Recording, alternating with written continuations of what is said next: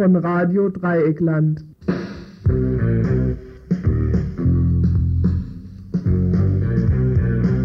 Ihr hört das Tagesinfo vom 12. November 1992. Guten Abend, liebe Damen und Herren oder liebe Freundinnen und Freunde. Heute ein Tagesinfo, wobei wir uns versucht haben, elegant an der Provinzmeldung vorbei zu bewegen, dass Freiburg nämlich zur Bundeshauptstadt für Umweltschutz ausgewählt worden sei. Ebenso elegant haben wir versucht, wenn auch mit heftigen Bauchschmerzen, die Tatsache zu umgehen, dass die deutsche Regierung und ihre unabhängige Justiz heute begonnen haben, den Chefs der ehemaligen DDR-Elite die richtigen Paragraphen vorzulesen. 20 Minuten hatten sie Zeit dafür. Und schließlich konnten wir auch den Meldungen über die anstehenden innerimperialistischen Manöver, Stichwort Handelskrieg und deutsch-britische Verstimmung, keinen großen Nutzen abgewinnen.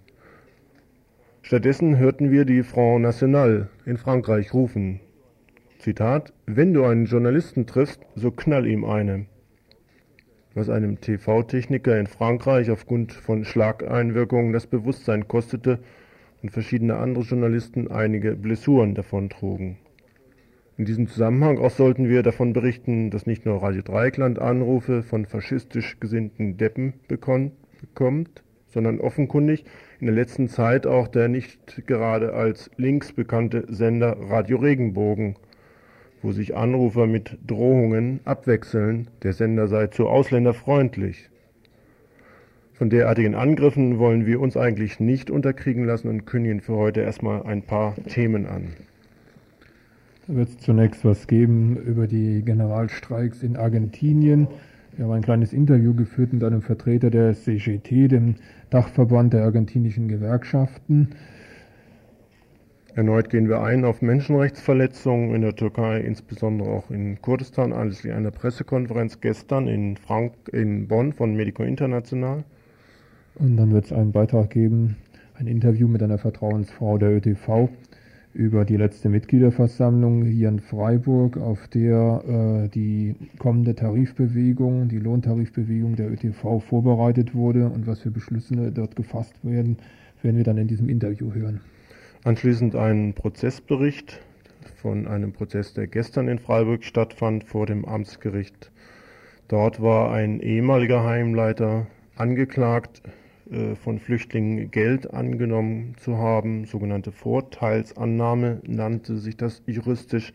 Und über diesen Prozess ein Bericht in diesem Info und schließlich noch etwas über den Termin des 9. November und die in Freiburg stattgefundene größere Demonstration, zu der ja 20.000 bis 25.000 Menschen gekommen sind. Ein paar Anmerkungen auch im Hinblick auf eine Demonstration, die am Samstag in Bonn stattfinden wird. Alles dies die längeren Themen, davor eine ganze Reihe von Kurzmeldungen und während der Zeit vielleicht auch noch die Telefonnummer hier 0761 31 028.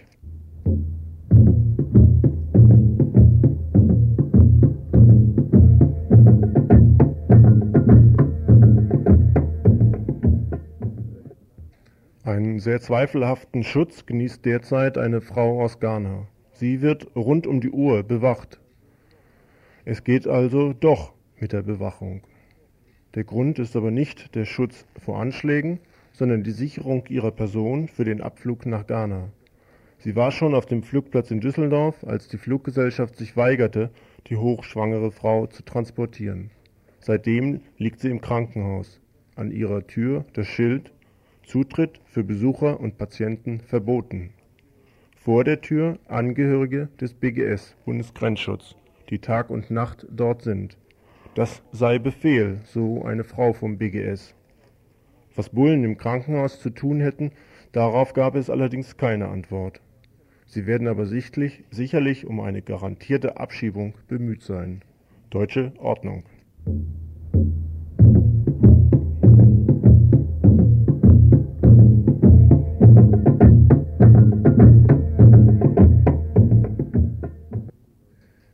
Gleiche Kapitel Deutsche Ordnung gehört folgende Meldung. Der Nobelpreisträger Elie Wiesel hat Bundeskanzler Kohl vorgeworfen, für die Ausländerfeindlichkeit in Deutschland mitverantwortlich zu sein.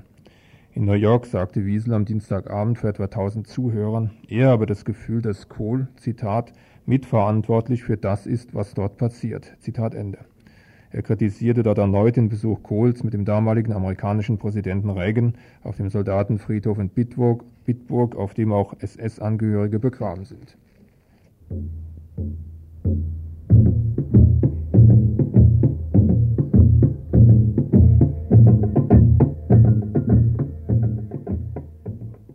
Abschiebungen in den Libanon. Die Zahl der Flüchtlinge, die ihre Abschiebung in den Libanon entgegensehen müssen, häuft sich inzwischen. Eine Familie aus Staufen hat einen Termin bis zum 20. November.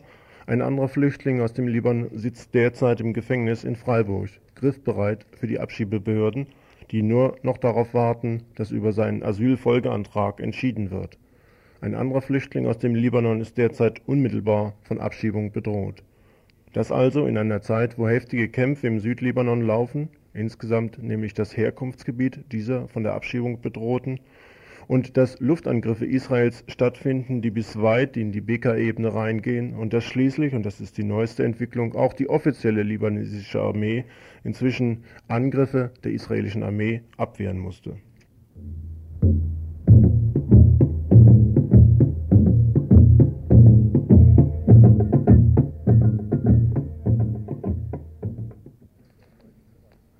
zu den weltweiten Streikbewegungen. Italien.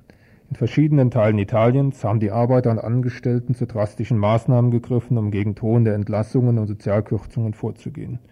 Nach der angekündigten Schließung des Automobilwerks Lambrate besetzten 300 Arbeiter der Firma Maserati im Mailänder Zentralbahnhof die Gleise und blockierten für eine Stunde den Zugverkehr. In der süditalienischen Provinz Cosenza mauerten sich 35 Bauarbeiter drei Tage lang aus Protest gegen ihre Entlassung in einen Tunnel ein. Sie gehörten zu den Beschäftigten einer Firma, die in den vergangenen Jahren schon mehrere hundert Bauarbeiter entlassen hat.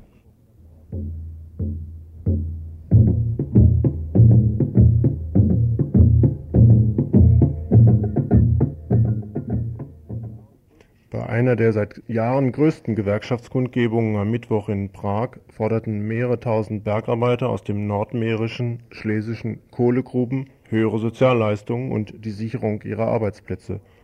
Die tschechische Bergarbeitergewerkschaft hat zu der Demonstration aufgerufen, nachdem sich der Industrieminister weigerte, eine am Montag ausgehandelte Kompromissvorstellung zwischen den Gewerkschaften und der Regierung zu unterschreiben.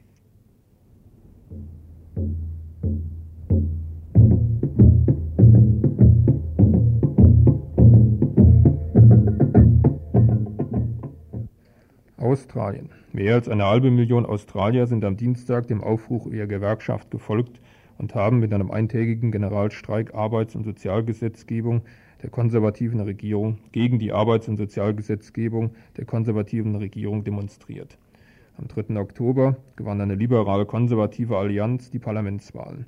Seitdem regiert der neue Ministerpräsident Kenneth wie ein Diktator, wie es auf der zentralen Kundgebung der Gewerkschaften ausgedrückt wurde.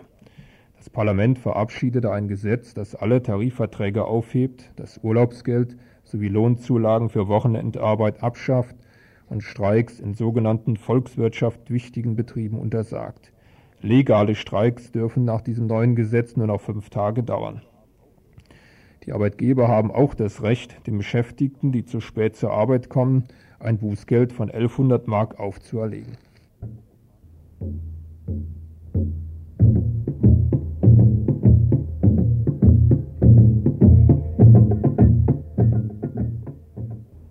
Kolumbien. Die drei großen Gewerkschaftsverbände Kolumbiens haben gegen die Verhängung des Ausnahmezustands durch Präsident Gaviria protestiert, den sie als kalten Putsch bezeichnen.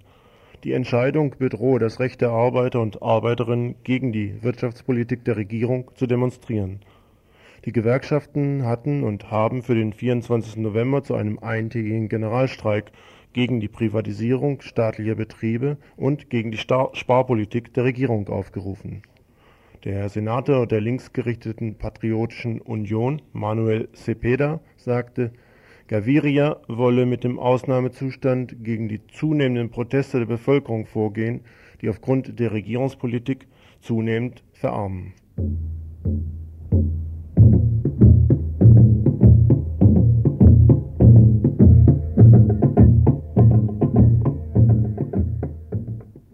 Ihr hört das Tagesinfo vom 12. November 1992. Peru.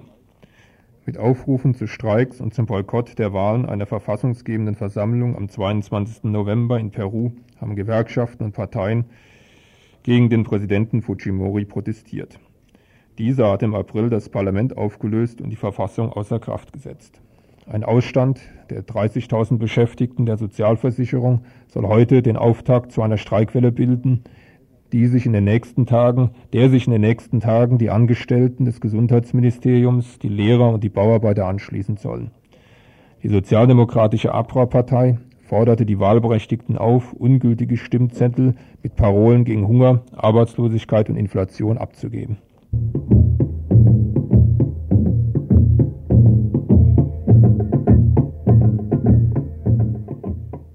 Die US-amerikanischen Kirchen unterstützen Kuba.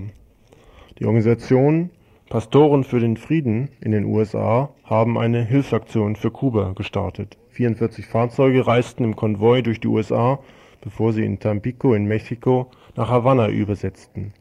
Die Wagen haben Nahrungsmittel, Medikamente, Fahrräder, aber auch Bibeln geladen. Da die Aktion das von der Regierung Bush erst vor kurzem wieder verschärfte Handelsembargo verletzt, kann das die Pfarrer eine Viertelmillion Dollar Geldstrafe und zehn Jahre Gefängnis kosten.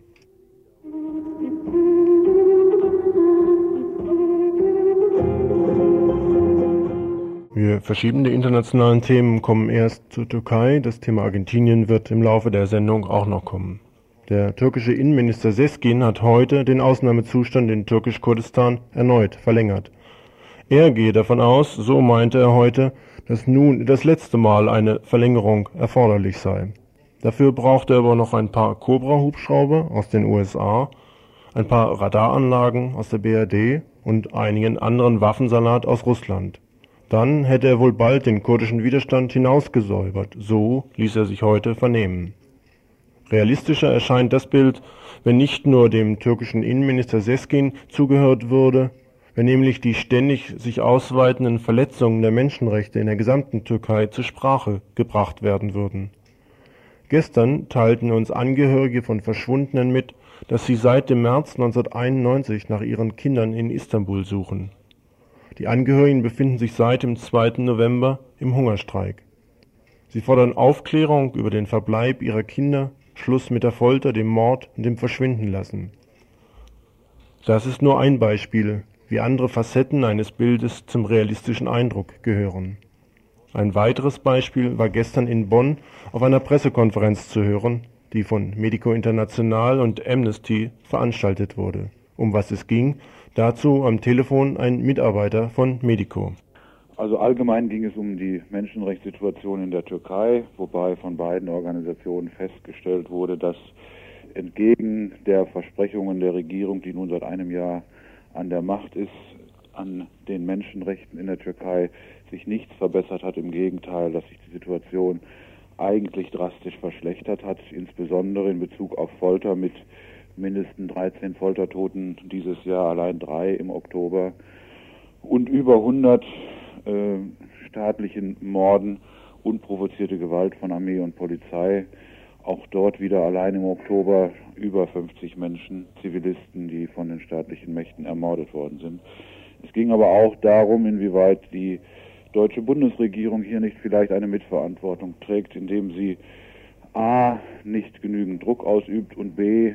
Äh, auch die Situation beschönigt, indem sie zum Beispiel sagt, wir liefern weiter Waffen, denn die Türkei bekämpft ja nur im Rahmen der NATO Terrorismus und nicht äh, versucht nicht die Zivilbevölkerung zu treffen. Und hier ist halt Medico und Amnesty International anderer Meinung. Es liegen beiden Organisationen eindeutige Indizien dafür vor, dass mit den deutschen Waffen eben auch die Zivilbevölkerung angegriffen wird und gerade solche staatliche Morde mit deutschen Waffen auch begangen werden und deswegen die Forderung, dass keine Waffen mehr in die Türkei geliefert werden sollen. Diese Indizien sind auch auf der Pressekonferenz vorgetragen bzw. vorgelegt worden. Ja, es sind äh, Augenzeugenberichten äh, vorgelegt worden. Es sind sowohl Fotos vorhanden, es ist auch Bildmaterial, also Filmmaterial vorhanden. Und auch das äh, für die jüngste Zeit, denn gerade letzten Sonntag wieder gab es Schießereien blindwütige Schießereien in Gisle, bei denen sieben Menschen zu Tode gekommen sind. Und auch hier waren wieder die deutschen NVA, die achträdigen BTR 90 Panzer im Einsatz. Ihr habt auf der Pressekonferenz auch vorgetragen, dass insbesondere die unabhängige Berichterstattung in Türkei-Kurdistan sehr erschwert worden ist anhand von Ermordungen von Journalisten. Welche Details habt ihr dort vorgetragen? Ja, es ist wohl inzwischen bekannt, auch durch Stellungnahmen von den einschlägigen Organisationen wie die IG Medien oder der Deutsche Journalistenverband, dass dieses Jahr schon zehn Journalisten, insbesondere also fast alle neun von ihnen, in den kurdischen Gebieten ermordet worden sind. Dies ist ein Mittel, um Journalisten abzuschrecken, einzuschüchtern. Äh, es gibt natürlich auch noch weit andere im Vorfeld davon. Nicht jeder wird gleich äh, umgelegt auf Hochdeutsch, sondern kommt zu zahllosen Verhaftungen mit Folter. Und hier ist nun leider auch in jüngster Zeit ein Deutscher davon betroffen, der äh, Stefan Waldberg, den man nun schon seit dem 23.10. festhält und wo auch noch nicht ganz klar ist, wann jetzt endlich das Verfahren eröffnet wird. Und bei ihm hat es nach allem, was wir bisher an Informationen erhalten konnten, den Anschein, dass es eben auch nur darum ging, dass er Sachen bei sich trug, die man als Journalist recherchiert, Flugblätter eventuell, und dass man dort aber meint, ja, das ist schon fast organisatorische Tätigkeit, zumindest separatistische Propaganda. Gab es Reaktionen auf diese Pressekonferenz oder Reaktionen auch seitens der deutschen bzw. der türkischen Regierung? Ja, die Reaktion habe ich jetzt im Augenblick nur indirekt, und zwar indem ich gestern Abend den türkischen Rundfunk vom WDR mir angehört habe. Dort hat einmal vom Auswärtigen Amt in der Bundesrepublik jemand Stellung genommen, in dem Tenor, der mir jetzt so im Kopf geblieben ist, hieß es eher, ja, man sollte die Bedeutung der Türkei nicht unterschätzen und man müsste doch auch die guten Beziehungen weiterhin aufrechterhalten und außerdem würde ja auch was getan. In ähnlicher Weise äußerte sich die türkische Regierung auch wieder durch eine Sprecherin des Auswärtigen Amtes, in dem gesagt wurde, dass der Bericht, also Amnesty hatte gleichzeitig einen 20-seitigen Bericht gestern vorgelegt, teilweise überaltet sei, dass alte Vorwürfe drin vorkämen. Auf der anderen Seite würde man sich aber um jeden einzelnen Fall nochmal kümmern und versprach auch äh, detaillierte An Antwort darauf zu geben. Äh, insgesamt gesehen wurde von beiden Seiten halt die Situation beschönigt, beziehungsweise immer wieder gesagt, ja, man kann doch nicht alles dem Staate anlasten. Äh, wir tun ja schon alles, was wir können. Konkrete Forderungen, die von euch gestellt worden sind, welche sind das im Detail? Einmal die Einstellung der Waffenlieferung, solange nicht klargestellt ist, dass sie eben äh, nicht dort eingesetzt werden. Zum anderen an die äh, sowohl deutsche Regierung, dass sie Druck macht, die türkische Regierung, dass sie endlich ihre Versprechungen einlöst, Maßnahmen ergreift gegen die Folter, wie zum Beispiel Verkürzung der Polizeihaft, dass endlich mal Verfahren gegen die Täter an diesen staatlichen Morden in Gang gesetzt werden, dass vernünftige Ermittlungen laufen und dass ja nicht jetzt unbedingt die Polizeistationen mit Wänden aus Glas ausgestattet werden, wie Demirel das mal versprochen hat, aber dass wirklich Zeichen gesetzt werden, dass die Regierung entschlossen ist, gegen äh, Leute aus ihrem Apparat, Beamte, Polizisten, äh, Soldaten, die Menschenrechtsverletzungen begehen, auch energisch vorzugehen. Nun hatte die deutsche Regierung ja in Gestalt ihres Bundesverteidigungsministers äh, Rühe, der kürzlich in Ankara war, ja äh, behauptet, äh, es gebe ein Abkommen mit der Türkei, wonach die deutschen Waffen nicht in Kurdistan eingesetzt würden. Haltet ihr das für glaubhaft? Das erscheint mir so nicht glaubhaft. Also aus dem Briefwechsel, der mir zumindest verbal bekannt ist, geht eigentlich nur hervor, dass die Bundesregierung darauf pocht, dass sie im Rahmen der NATO-Verträge eingesetzt werden. Und das kann gegen den äußeren, den inneren Feind gehen, das kann gegen Terrorismus gehen. Die Türkei hat nie mehr versprochen als das. Äh, dass sie auch dies nicht einhält, also dass es nicht gegen Terroristen geht, sondern eben gegen die Bevölkerung, ist unsere Behauptung, die wir wie gesagt, auch durch verschiedene Berichte und Indizien belegen können. Ähm, dass die Waffen dort nicht eingesetzt werden, glaube ich noch nicht mal, ist, ist meines Erachtens nicht von der Türkei versprochen worden. Und ja, wenn es versprochen worden ist, dann hält man sich auf jeden Fall nicht daran. Die Türkei versucht andererseits immer zu behaupten, die Türkei sei, äh, die BRD sei quasi das sicherste oder wichtigste Hinterland für die kurdische Arbeiterpartei PKK. Deswegen hätte sie auch ein Anrecht darauf, sich von der Kritik aus Deutschland nicht unbedingt beeinträchtigen zu lassen. Was sagst du zu dem Punkt? Ja, das ist wohl ein leichtes Missverständnis auch von Demokratie, denn äh, solange wie sich äh, hier in der Bundesrepublik Vereine gründen, von Emigranten, Emigrantinnen äh, und die sich legal betätigen, ohne jetzt irgendwelche Gesetze zu übertreten, kann auch in der Bundesrepublik gar nichts dagegen unternommen werden. Äh, dass es hier natürlich Vereine gibt, die sehr stark mit der kurdischen Arbeiterpartei sympathisieren und vielleicht sogar indirekt als Sprachrohr, als Europavertretung fungieren mag ja zutreffen, aber das sind Erscheinungen, mit denen man sich auseinandersetzen muss. Das ist, wenn man so will, eine Art Opposition, äh, die eben mit friedlichen Mitteln hier arbeitet. Und äh, da sollte die türkische Regierung einfach zusehen, dass sie sich auch mit den Argumenten auseinandersetzt und nicht meint, es kann alles durch Verbote, Inhaftierung, Verfahren, äh, und dergleichen geregelt werden. Also es ist nicht der Polizeistaat, den die Türkei vielleicht selber darstellt, der hier jetzt auf deutschem Boden praktiziert werden sollte. Ihr hört das Tagesinfo vom 12. November 1992. dem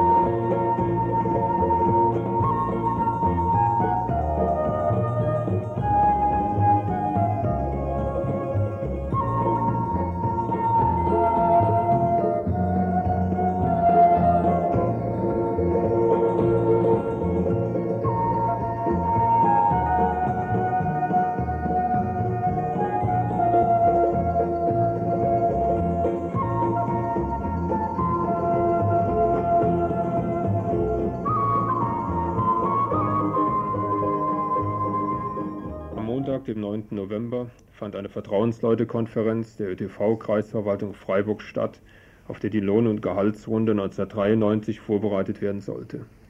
250 Vertrauensleute, die ca. 7000 Mitglieder des ÖTV-Kreises Freiburg vertreten, wurden zu der Konferenz eingeladen, aber nur 50 kamen. Zum Verlauf und Ergebnis der Konferenz führte ich ein Gespräch mit einer ÖTV-Vertrauensfrau. Gleich zu Beginn die Frage, warum kamen nur so wenig Vertrauensleute? Ja, die Frage haben sich da die Vorsitzenden auch gefragt, nämlich ob sie anfangen sollten oder nicht, und haben dann die Frage so beantwortet, dass ja gleichzeitig die Demonstration gegen Ausländerhass stattgefunden hat und sie halt meinten, dass die Leute da wohl massenhaft vertreten seien. Aber ich glaube, das ist nur die halbe Wahrheit, denn ähm, also es gibt bestimmt einige, die da hingegangen sind, aber die sind dann auch anschließend auf die ÖTV-Konferenz gekommen zum Teil. Aber ich glaube, dass da noch ziemlich viel nachwirkt von der letzten Tarifrunde und ein ziemlich großer Frust da ist. Und nicht nur von der letzten Tarifrunde, sondern diese Tarifversammlungen, wie sie immer stattgefunden haben, im Grunde früher immer eine festgelegte Sache eigentlich nur noch mal bestätigt haben. Aus der Bundesregierung kommen Forderungen, dass es im nächsten Jahr eine Lohn-Null-Runde geben soll.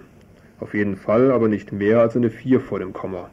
Von welchen Forderungen gehen denn jetzt die Gewerkschaftsmitglieder aus?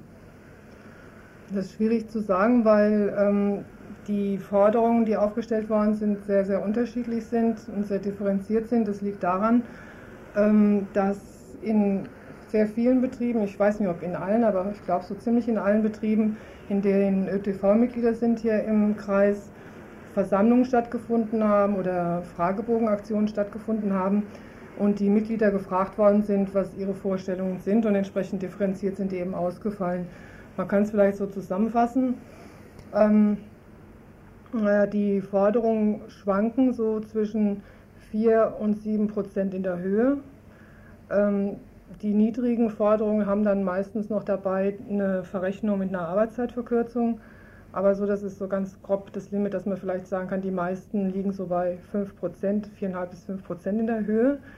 Dann gab es noch eine, ähm, einen Schwerpunkt in der Diskussion um die Struktur der Forderung. Also das heißt, will man eine Prozentforderung haben, was also immer so der Favorit von der Gewerkschaftsführung hier zu sein scheint, oder will man ähm, eine Mindestforderung haben oder einen Sockelbetrag haben, verbunden mit Prozenten oder welche soziale Komponente äh, kann man einbauen, um so eine Forderung auch gerade für die unteren Gehalts- und Lohngruppen äh, gerechter und attraktiver zu machen. Das war ein ziemlicher Schwerpunkt. Und dann noch äh, die Frage der Arbeitszeitverkürzung im öffentlichen Dienst, der ja auch sich auswirkt auf die Gehaltsrunde oder möglicherweise sich auch auswirkt auf die Gehaltsrunde.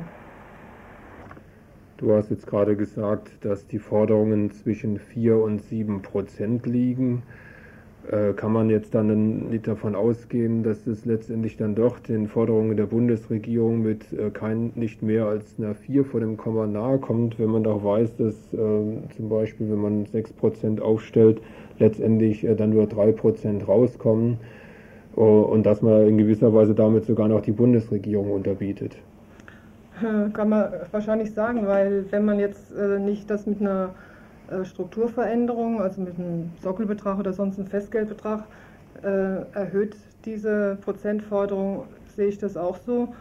Und ähm, ganz interessant war eigentlich die Forderung, die die Klinik, die Uniklinik in Freiburg aufgestellt haben. Die haben also diese 7% gefordert und haben eben vorgerechnet, dass eine Erhöhung äh, und eine Forderung von 4 bis 5 Prozent genau eine Nullrunde wäre, dass sie deshalb zu dem Schluss gekommen sind, man muss mehr fordern, 7%, weil es ist klar, die 7% werden nicht rauskommen beim Abschluss, wenn man so fordert und das sozusagen das Mindeste ist. Aber ich meine, auch in dieser Argumentation wie in allen äh, Redebeiträgen von den Gewerkschaftsmitgliedern aus den Betrieben war eins klar, dass sie äh, eigentlich ziemlich ähm, zurückhaltend in den Forderungen waren und als Punkt, den sie auf jeden Fall erstreiten wollen, eine Reallohnsicherung äh, aufgestellt haben, wobei aber ich auch eben ziemliche Zweifel dran habe, ob die Forderungen, so wie sie aufgestellt sind, ähm, also meinetwegen viereinhalb oder fünf Prozent äh, eine Reallohnsicherung sein könnten, können sie mit Sicherheit nicht. Also das ist, ähm, naja, schon sehr nah bei Möllemann oder Nullrunde. Ne? Wichtig für die Lohnhöhe ist natürlich noch, ob es eine soziale Komponente zu dieser Prozentforderung gibt. Und da haben eigentlich die meisten Betriebe äh, gemeint, dass man sowas bräuchte, eben weil es auch sehr viele niedere und äh, niedrigste Lohn- und Gehaltsgruppen gibt im öffentlichen Dienst.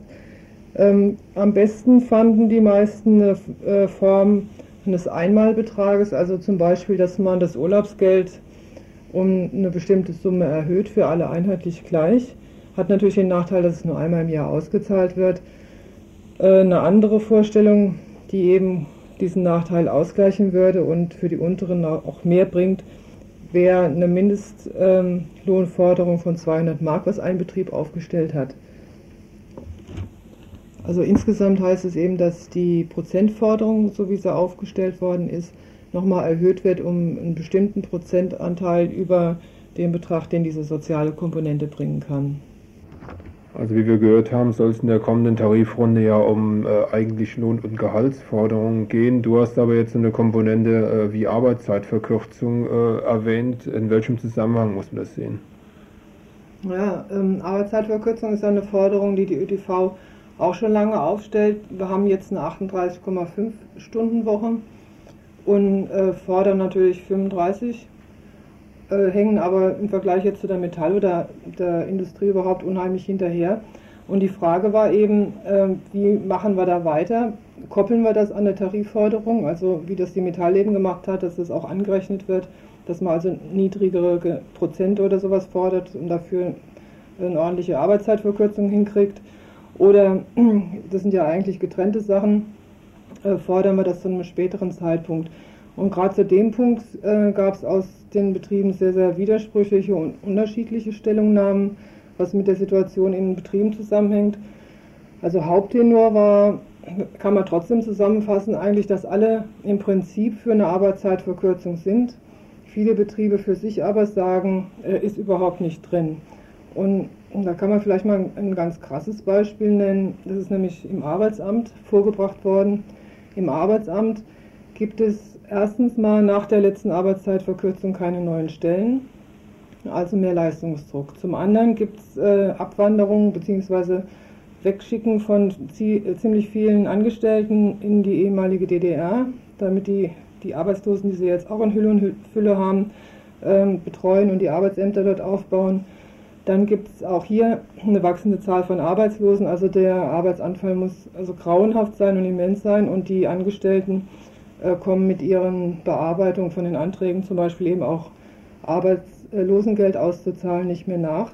Das heißt, die Arbeitslosen warten da also zwei bis drei bis vier Wochen auf ihr Geld.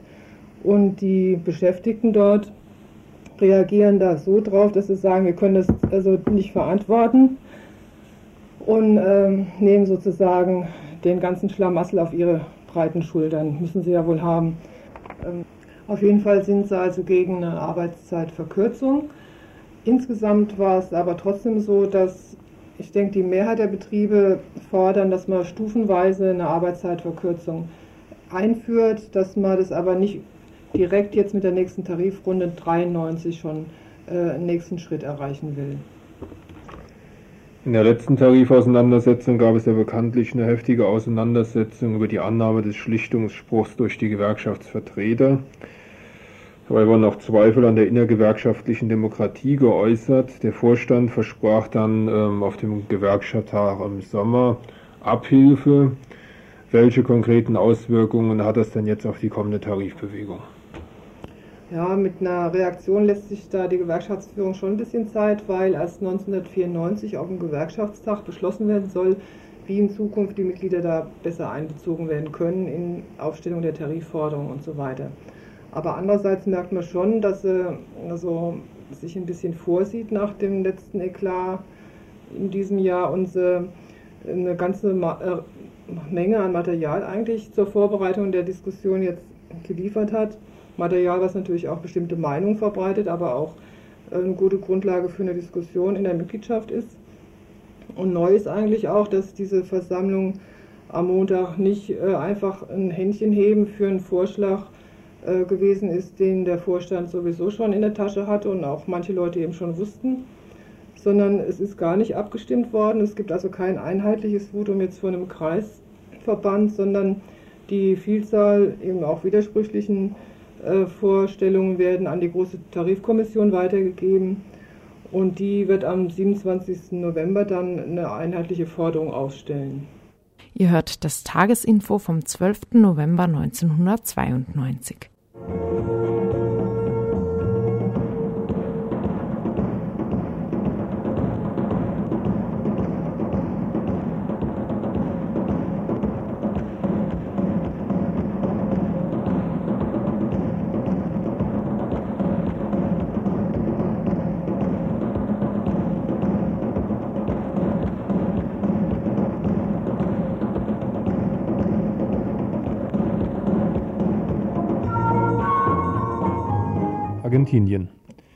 Der Gewerkschaftsdachverband CGT hat erneut einen Generalstreik angekündigt, wenn die Regierung den Forderungen nach Erhöhung des Mindestlohnes und der Renten nicht entgegenkommt.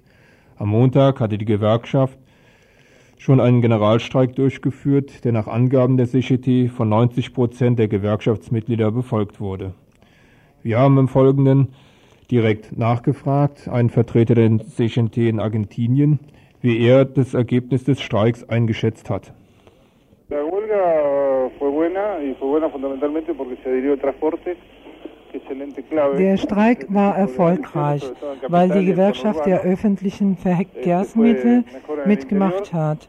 Der Transport spielt immer bei einem Streik eine Schlüsselrolle.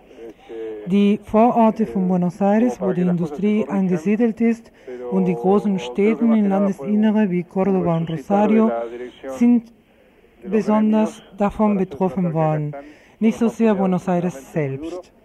Der Erfolg, glaube ich, lag eher darin, dass die Gewerkschaft nach langer Zeit sich äh, zeigen konnten, dass sie immer noch eine große Bedeutung haben und ohne sie ist keine Politik möglich. Sowohl, ähm, also alles allgemein verlief den Montag ruhig, gab es sowohl keine Anschläge, Unruhen oder auch Kundgebungen. Es gab zwar ein paar Zwischenfälle ohne große Bedeutung. Der Streik wurde von der CGT, der Gewerkschaft verbannt, aber, äh, aufgerufen, aber es gab Gewerkschaften, die, die den Streikaufruf nicht befolgt haben, wie Banken, Versicherungen und überraschenderweise die Lehrergewerkschaft, obwohl Lehrer besonders von der Regierungsmaßnahmen betroffen sind. Selbstverständlich, dass es keine Verkehrsmittel gab, war auch sehr schwierig für diese Gewerkschaften, nicht mitmachen zu müssen. Los maestros. Mhm. Die Forderungen der Gewerkschaften sind nicht an erster Stelle Lohnerhöhung oder Rentenerhöhung, sondern eher die neueste Entscheidung der Regierung bezüglich der Lohnerhöhung. Danach könnte eine Lohn- und Gehaltserhöhung nur in solchen Branchen möglich sein, die eine hohe Produktivität erreichen. Das heißt, die Lohnerhöhung hängt von der Produktivitätserhöhung ab. Solche Erhöhungen sind einfach unmöglich, da in unserem Land die Produktion sinkt, der Dollar stagniert und dadurch neue Regierungsmaßnahmen, die allerlei Importe begünstigen, dieses Jahr unsere Handelsbilanz so schlecht wie noch nicht ist. Der Defizit ist katastrophal. Insofern ist mit so einer Politik kein Wirtschaftswachstum zu erwarten und logischerweise keine Lohnerhöhung, die von diesem Wachstum abhängig sein kann. Los aumentos en función de la productividad son semi-imposibles porque la productividad está bien disminuida y sobre todo en función del, del estancamiento del dólar y de la apertura de las este, importaciones que abultaron en este año, ¿no? Fueron muy importantes, la balanza comercial de la Argentina este año es bastante mala, muy, muy mala, diría yo. Y en función de eso es muy difícil que un país tenga un crecimiento de productividad, ¿no? O, uh -huh. o premios a la productividad. Uh -huh.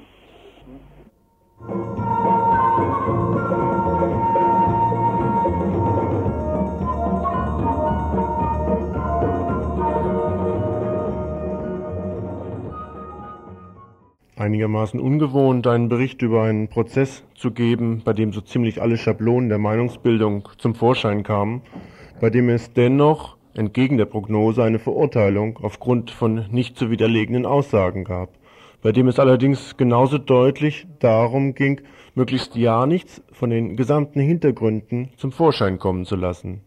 Etwas kompliziert, zudem auch deshalb, weil die bürgerliche Justiz sich nicht mit Ruhm bekleckern kann, wenn es darum geht, zur Wahrheitsfindung beizutragen.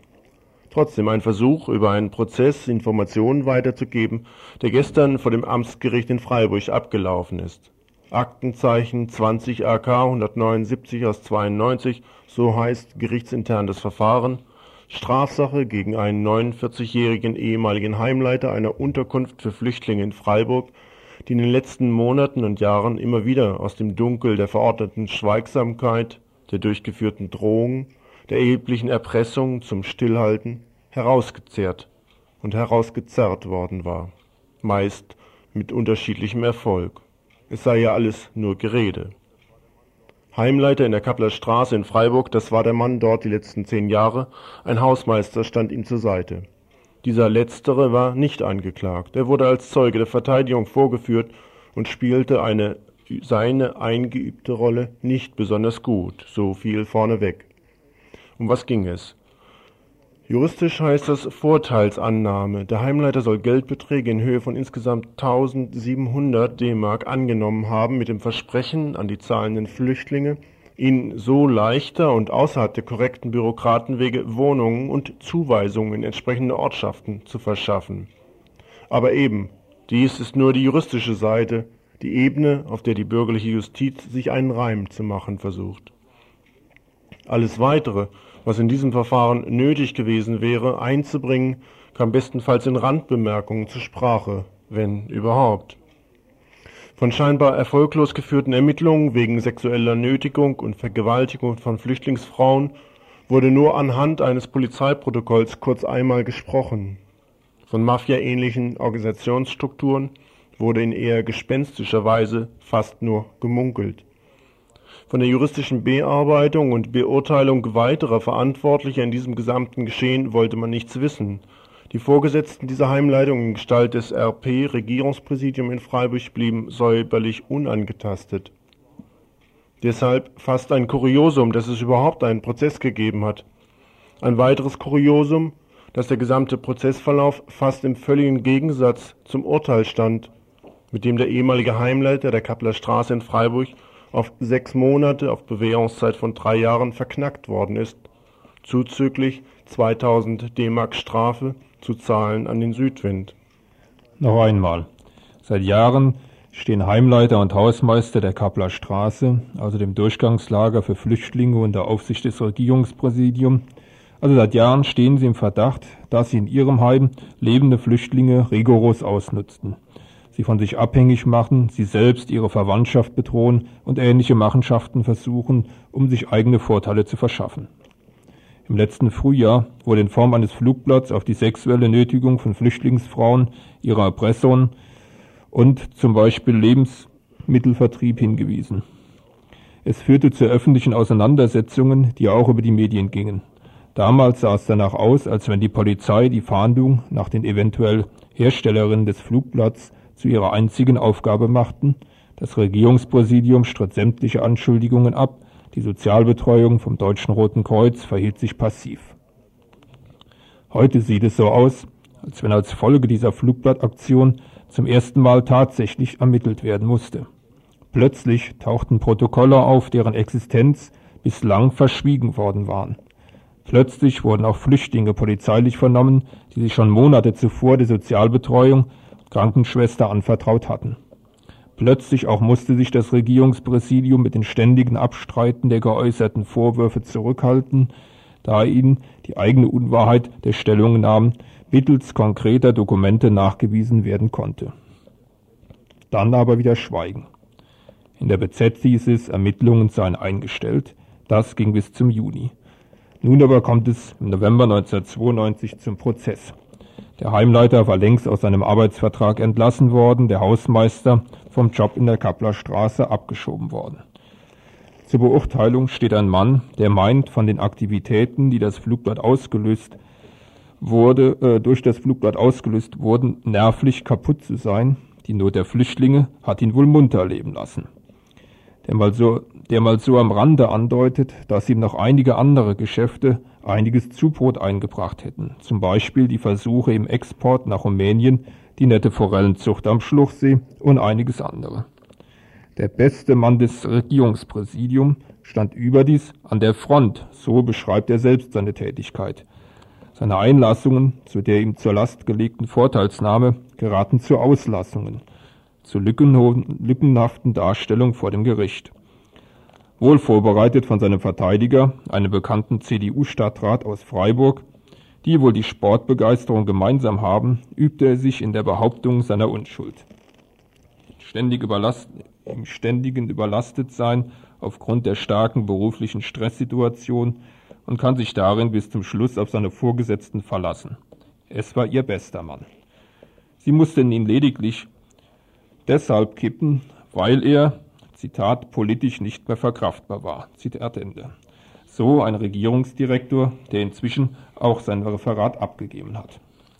Ob solche Schilderungen sollen wohl die Schöffen eingenommen werden, beziehungsweise die Schöffin und der Schöffe, wie sehr diesem Heimleiter doch die Flüchtlinge am Herzen lagen. Oftmals habe er mehr als acht Stunden geschuftet. Und nun kommen doch tatsächlich drei dieser Flüchtlinge an und beschuldigen ihn, Geld kassiert zu haben.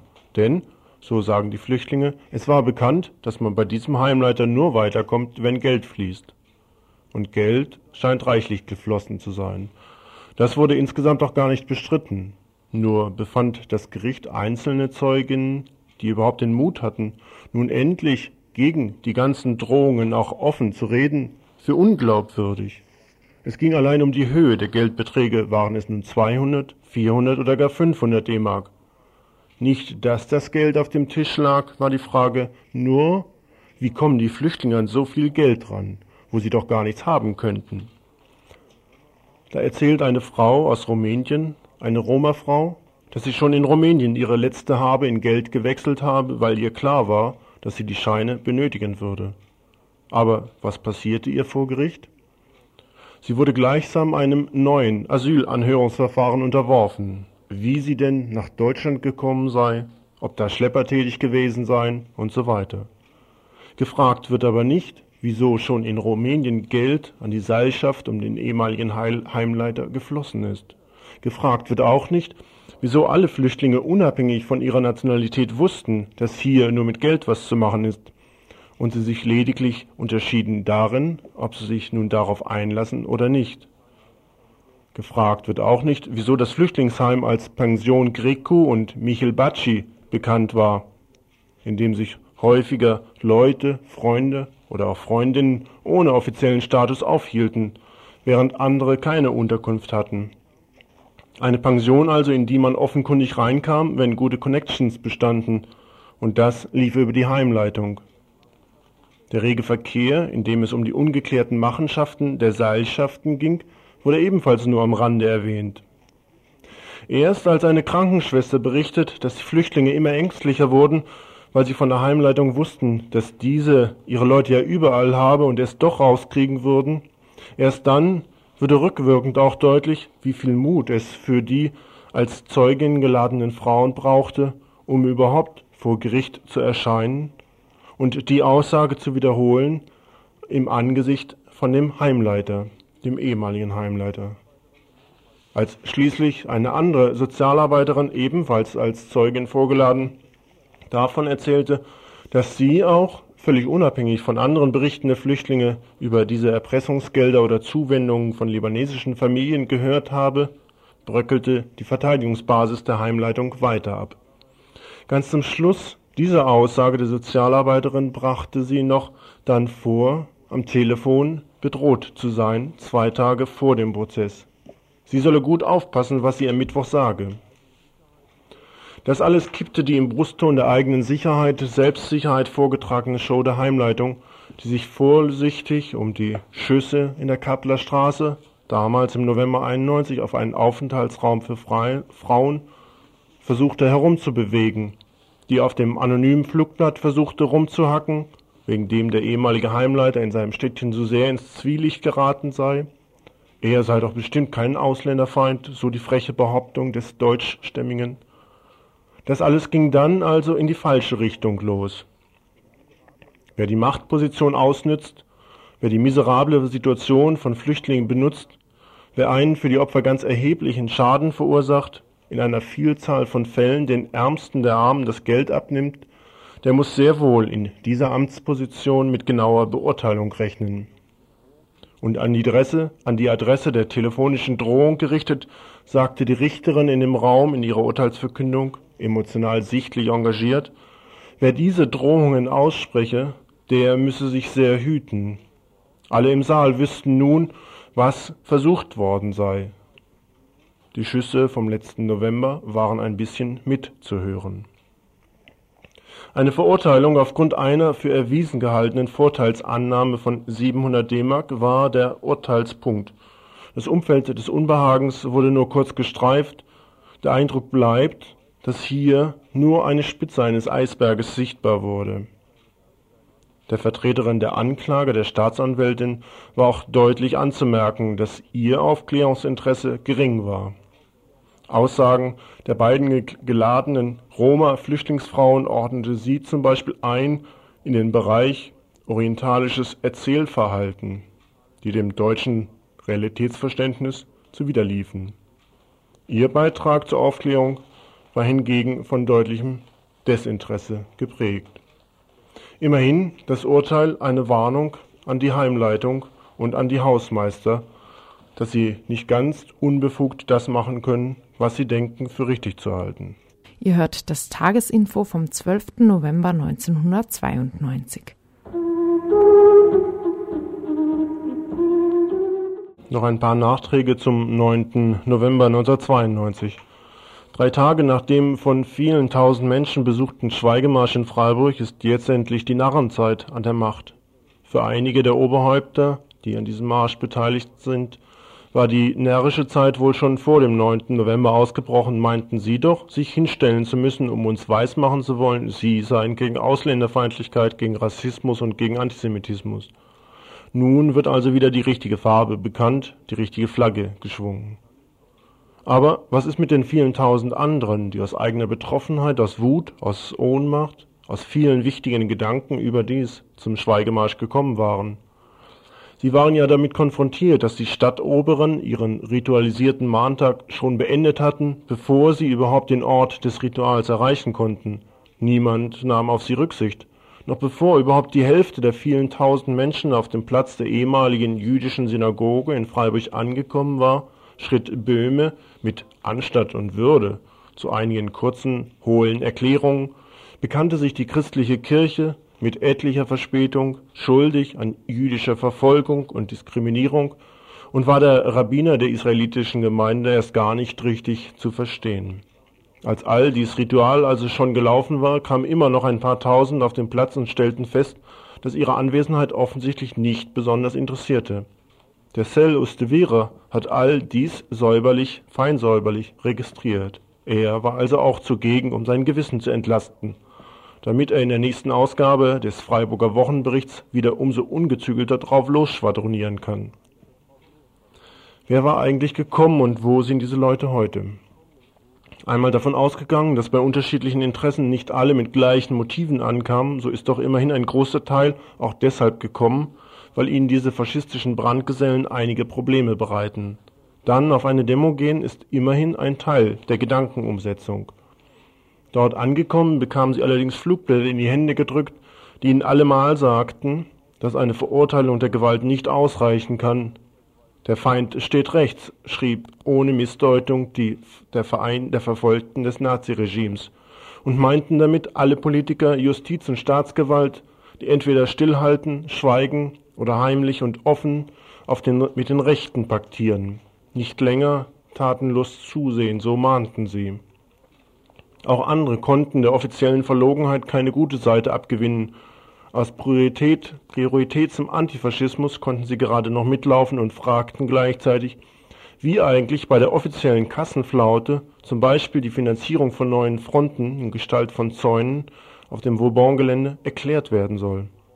Andere wiederum fragten nicht nur, sondern stellten fest, dass hier immer auch vom Kapitalismus zu reden ist. Kahlschlag, Steuererhöhung, Mietsteigerung, jeden Tag eine neue Gemeinheit. Sie stellten nicht nur fest, sondern auch sich hin vor dem regionalen Organ der Zentralgewalt.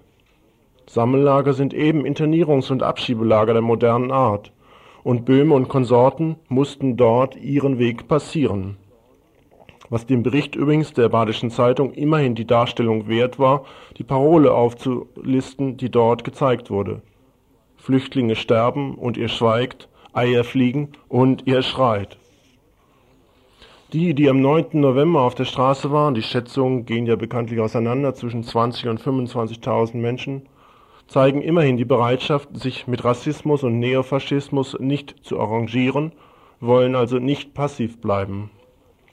Die Meldungen über die täglich stattfindende faschistische Entwicklung sind allerdings auch oftmals nicht mehr mit guten Sätzen einzufangen. Skinhead-Prozess in Karlsruhe, Hakenkreuze in Heilbronn, Offiziere der Bundeswehr bei Einschlag in, in Kiel, Elie Wiesel erklärt den Kohl für mitverantwortlich, wir hörten es vorhin, Drohungen, Kleinkrieg, Schikanen, Demütigung, Hand in Hand zwischen offener und verdeckter Verfolgung. Um dem angeblichen Sozialhilfebetrug in München vorzubeugen, werde diese nur noch täglich ausgezahlt, pro Tag dann D-Mark 4. Davon kann man sich nicht mal ein Brot kaufen. In Niedersachsen will man einen Termin für die Auszahlung des Sozial der Sozialhilfe auf landesweite donnerstags 9 Uhr einrichten. Wer jeweils dann nicht kommt, ist eben reif für die Statistik in Sachen Betrug. 810 Mark Mietpreis für 6 Quadratmeter in München. Ausweisung wegen Fahrens ohne Führerschein. Das alles sind Meldungen, die jeden Tag in ähnlicher Weise zu lesen sind.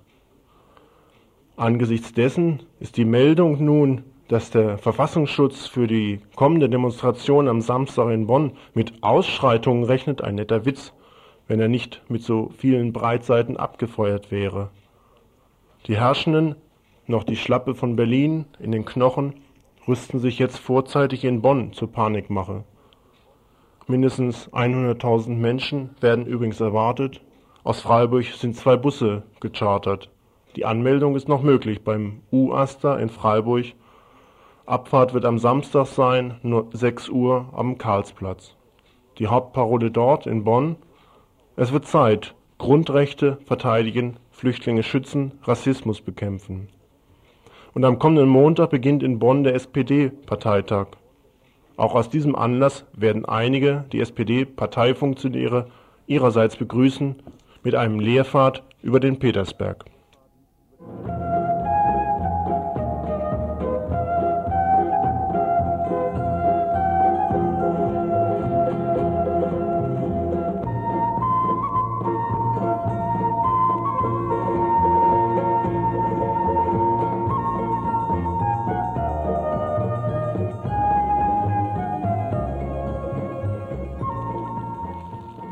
Jetzt wird es dann die Veranstaltungshinweise geben. Das sind so einige im Rahmen der Freiburger Friedenswoche. Ähm, haben wir für die nächsten paar Tage gleich vier anzukündigen. Heute Abend sind es zwei, man kann sich dort entscheiden. Und zwar findet um 20 Uhr in der Erwachsenenbegegnungsstätte in Weingarten äh, eine Veranstaltung statt, wo jiddische Lieder, Bilder und Texte aus der Welt des Ostjudentums, Ostjudentums gezeigt werden. Das Ganze, wie gesagt, findet statt in der Erwachsenenbegegnungsstätte in Weingarten um 20 Uhr in der Sulzburger Straße 18. Aber auch heute Abend um 20 Uhr in der Stadtbibliothek eine Veranstaltung der Frauen für den Frieden in Zusammenarbeit mit Terre de Femme, ein Gespräch über Frauen auf der Flucht.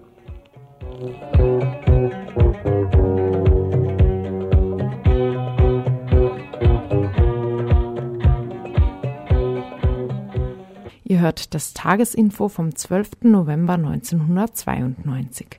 Dann am Freitag, dem 13.11., wird es eine Podiumsdiskussion geben. Dort diskutieren dann der Jürgen Kresslin vom Rüstungs- und Informationsbüro Baden-Württemberg, äh, der Siegfried Kunz, ein Hauptmann äh, von dieser äh, Bewegung Darmstädter Signal, also eine relativ fortschrittliche Bewegung in der Bundeswehr ein weiterer Hauptmann Burkhard Köster und äh, die zwei Bundestagsabgeordneten Sigrun Löwig und Gernot Erler. Das Thema der Podiumsdiskussion wird sein Einsatz von Blauhelm und Eingreiftruppen der Bundeswehr in aller Welt.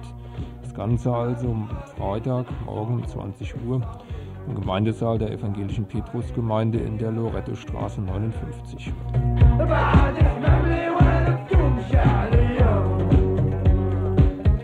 ebenfalls am Freitag, den 13. November, eine Veranstaltung in Freiburg im Südwind, Loretto Straße 42, MigrantInnen in Freiburg. Verschiedene Frauen aus der Türkei, aus dem Irak und aus Portugal werden sich dort zusammentreffen. Die Veranstaltung beginnt um 20 Uhr in Freiburg im Südwind. Noch was am Freiburg geben, und zwar am 21, äh, noch was am Freitag geben. Und zwar um 21 Uhr wird es ein Frauenfest im Rahmen der Ausstellung des Feministischen Archivs in der Stadtbücherei geben mit den katholischen Fachhochschul Disco Frauen und das Ganze ist äh, an dem bekannten Ort steht hier, vermutlich im, ja wo, kann es also auf jeden Fall in dem bekannten Ort, man muss davon ausgehen, dass er wohl bekannter ist, als ich es weiß.